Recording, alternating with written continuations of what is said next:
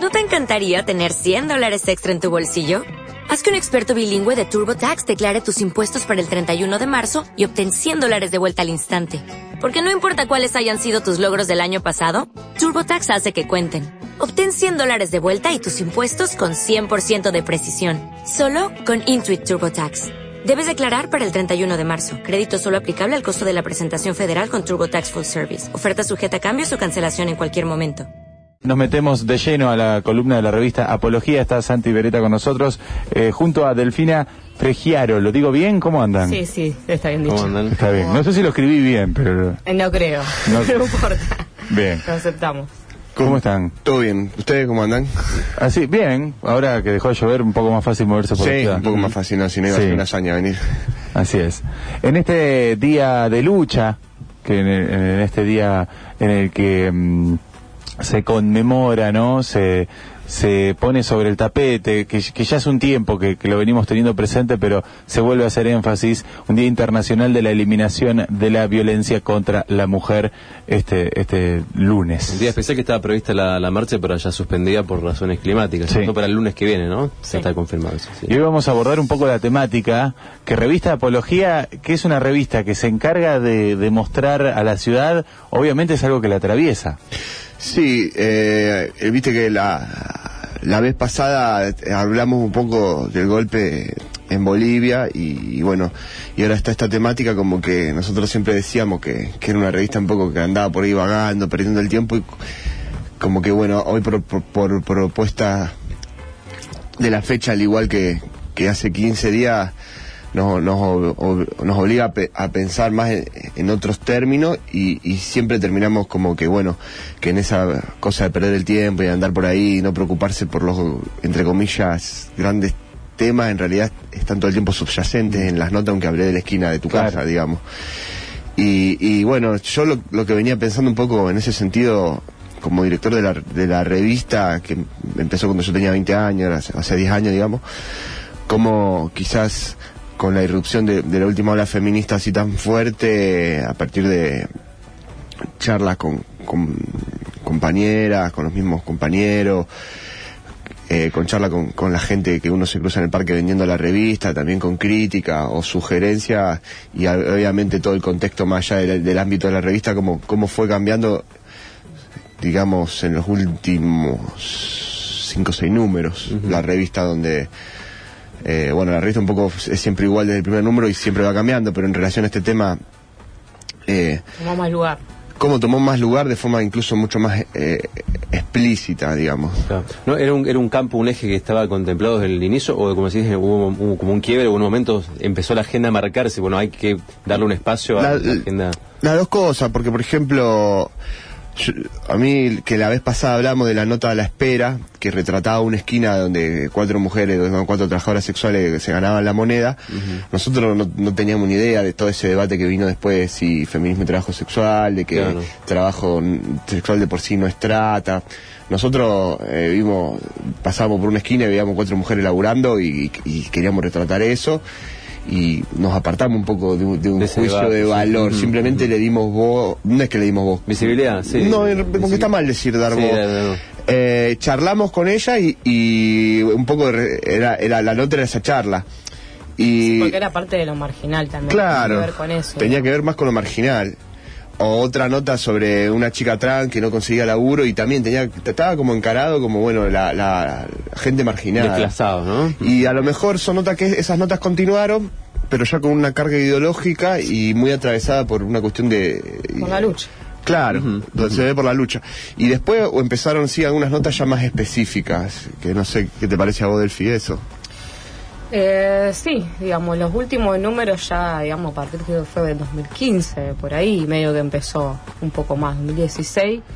Eh, obviamente que en la revista éramos menos mujeres, pero ya empezábamos un poco más a marcar algunas cuestiones que nos parecía importante que estén en la revista, que se empiecen a hablar y que también empiece a haber más mujeres, se empezó a incluir más, digamos, eso fue algo también natural, creo, ¿no, Santi? Digamos, no es que fue una cosa que costó el decir no, sino como se planteó, porque era algo, digamos, que, que faltaba un poco más. Sí, yo, digamos, a mí, no, no- no- a mí lo que menos me gusta es por ahí hacer las notas más ensayísticas, las notas más de debate. A mí, me- como que la, la discusión política no es, no es mi fuerte ni lo que me sale.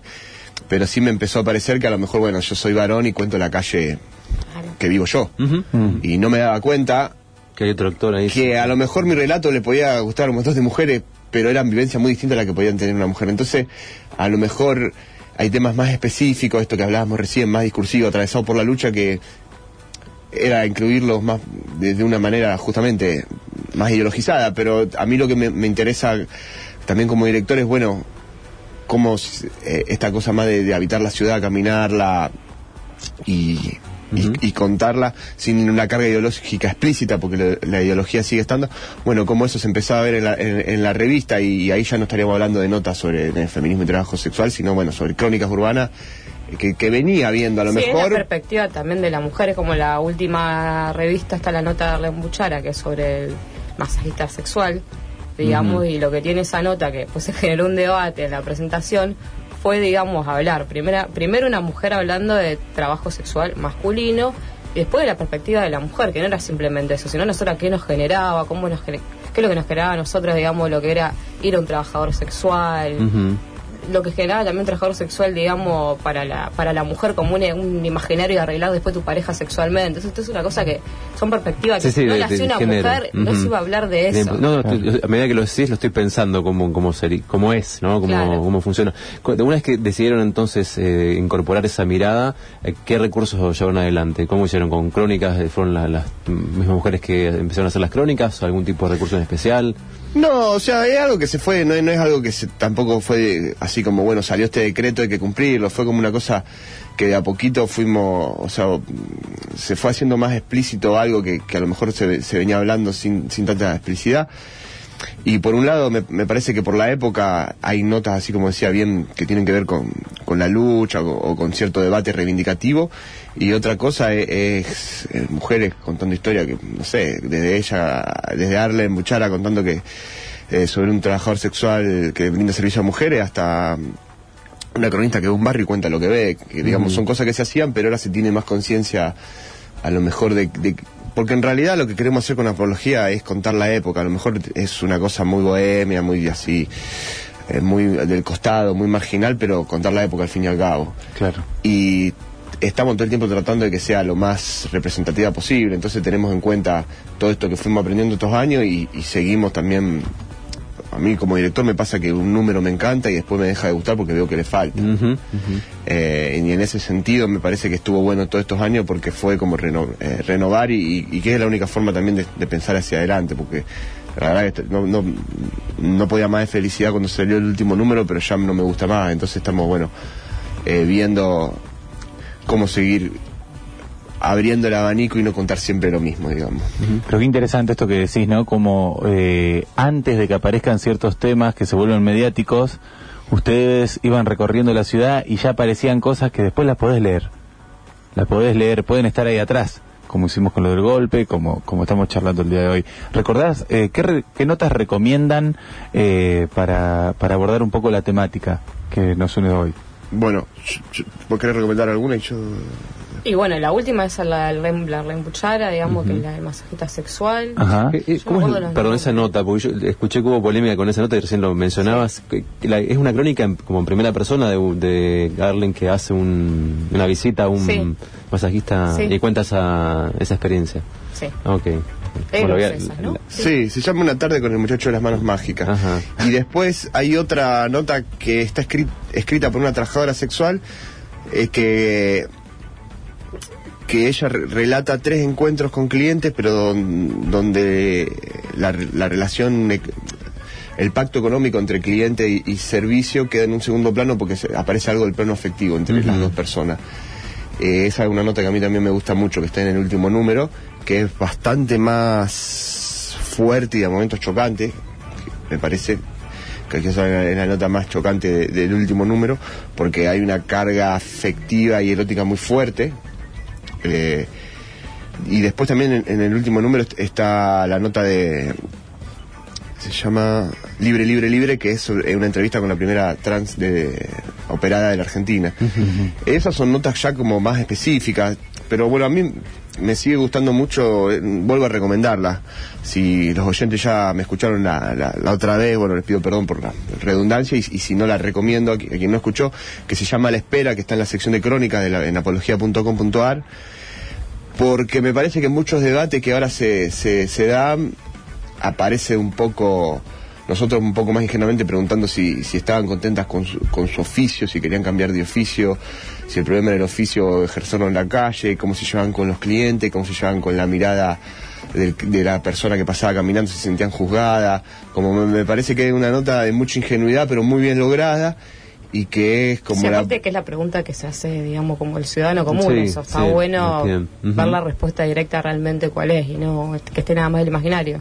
Claro, me- yo, yo recomiendo esa nota, digamos. La espera, pero, pero porque le hice yo. También quiero decir, o sea, porque yo quiero que hable de Elfi, pero le- es más tímida. Contar de, de todos los collages que, que- Claro, no, Claro, porque hay un laburo- es, Si no, me acuerdo de todos los nombres de las notas, nada más. Pero bueno, los contenidos, a lo mejor. Pero hay un laburo visual eh, Claro. súper importante que acompaña a esa revista en papel, que está buenísima. Justo acá un oyente pregunta dónde la puede conseguir, eh, dónde se puede comprar. En todas las librerías de Rosario, la revista. Fantástico. En cualquier librería de la zona Vas y decís centro. apología y- Sí. y, saben quién es. En Paradoxa, por ejemplo, que ahí recién le hacían publicidad, Sí. la pueden ir a buscar. Fantástico, ahí está. Se puede ir hasta paradoxa arriba. Entonces el collage en esta revista es muy importante. Sí. Sí, sí, digamos, a mí lo que decía antes, el Santi, antes que no estábamos al aire todavía, creo, pero hablábamos de que dentro de poco vamos a hacer una, una exposición de los collages que hago yo en la revista y haciendo esta revisión de imágenes nos dimos cuenta como que la mayoría de las ilustraciones que hacía yo estaban muy atravesadas por el cuerpo, digamos, Ajá. que hay mucho cuerpo en la imagen. Y para mí es muy significativo, digamos, todo lo que tiene que ver con feminismo y cuerpo, digamos, porque más allá de que una nota no esté hablando específicamente del cuerpo, está atravesado desde ese lugar, Totalmente. digamos, todo lo procesamos en nuestro cuerpo, Sí. nuestras emociones, la felicidad, digamos, la represión, todo está procesado por ahí. Entonces yo ahí me empecé a dar cuenta que todo tenía que ver mucho con el cuerpo, mucho con la piel, como una cuestión también de, de máscara social que nos ponemos, digamos, Sí. y ahí lo atravesamos por la piel. Y bueno, las ilustraciones están, digamos, muy atravesadas por eso. Eh, está la nota de María Rayo también, que le hicimos esa hace, ¿cuánto? ¿Dos años ya más o menos? Sí. No me acuerdo. Esa también está buena. Claro. Interesante. María Riot es una. No, ahora medio desapareció la escena, no Sí. sé si sigue siendo o qué andará, pero era una trabajadora sexual medio, ref- medio referenta porque la seguía mucho la, la juventud por medio de las redes sociales y estaba cercana al gremio Amar con, con Orellano. Orellano. Sí. Y bueno, fue como la primera vez que dimos un debate explícito sobre en la revista sobre prostitución y trabajo sexual, como que esa nota vino un poco a poner el discurso formal a la nota que yo nombraba antes de la espera, por ejemplo. Claro, el, claro, el de María Rayo fue como más politizado directamente Claro. su discurso y más, digamos, una cuestión de la estigmatización social y cómo ella se reivindicaba políticamente a través de eso, digamos.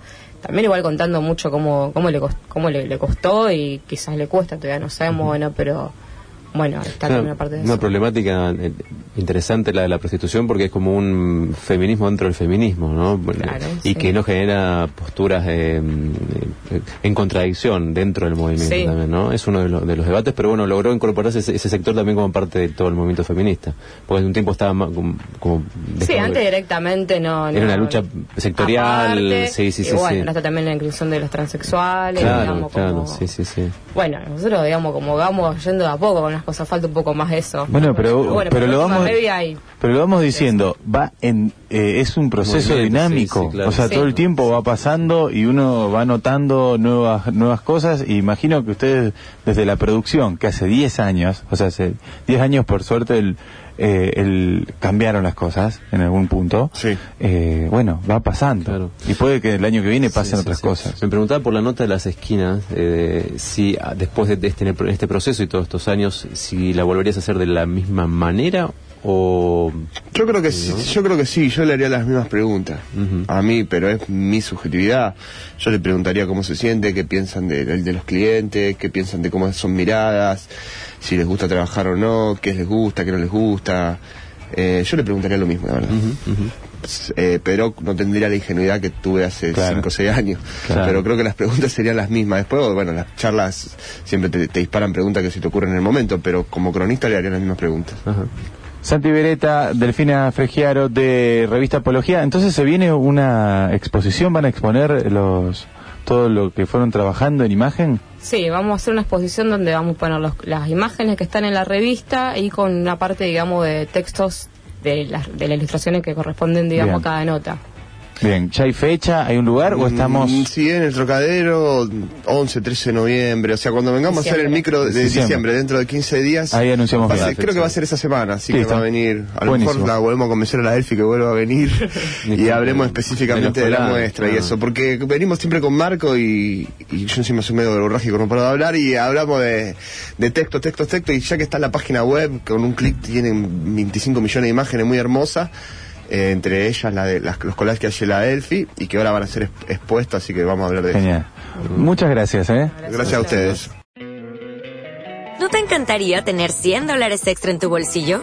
Haz que un experto bilingüe de TurboTax declare tus impuestos para el 31 de marzo y obtén 100 dólares de vuelta al instante. Porque no importa cuáles hayan sido tus logros del año pasado, TurboTax hace que cuenten. Obtén 100 dólares de vuelta y tus impuestos con 100% de precisión. Solo con Intuit TurboTax. Debes declarar para el 31 de marzo. Crédito solo aplicable al costo de la presentación federal con TurboTax Full Service. Oferta sujeta a cambios o cancelación en cualquier momento.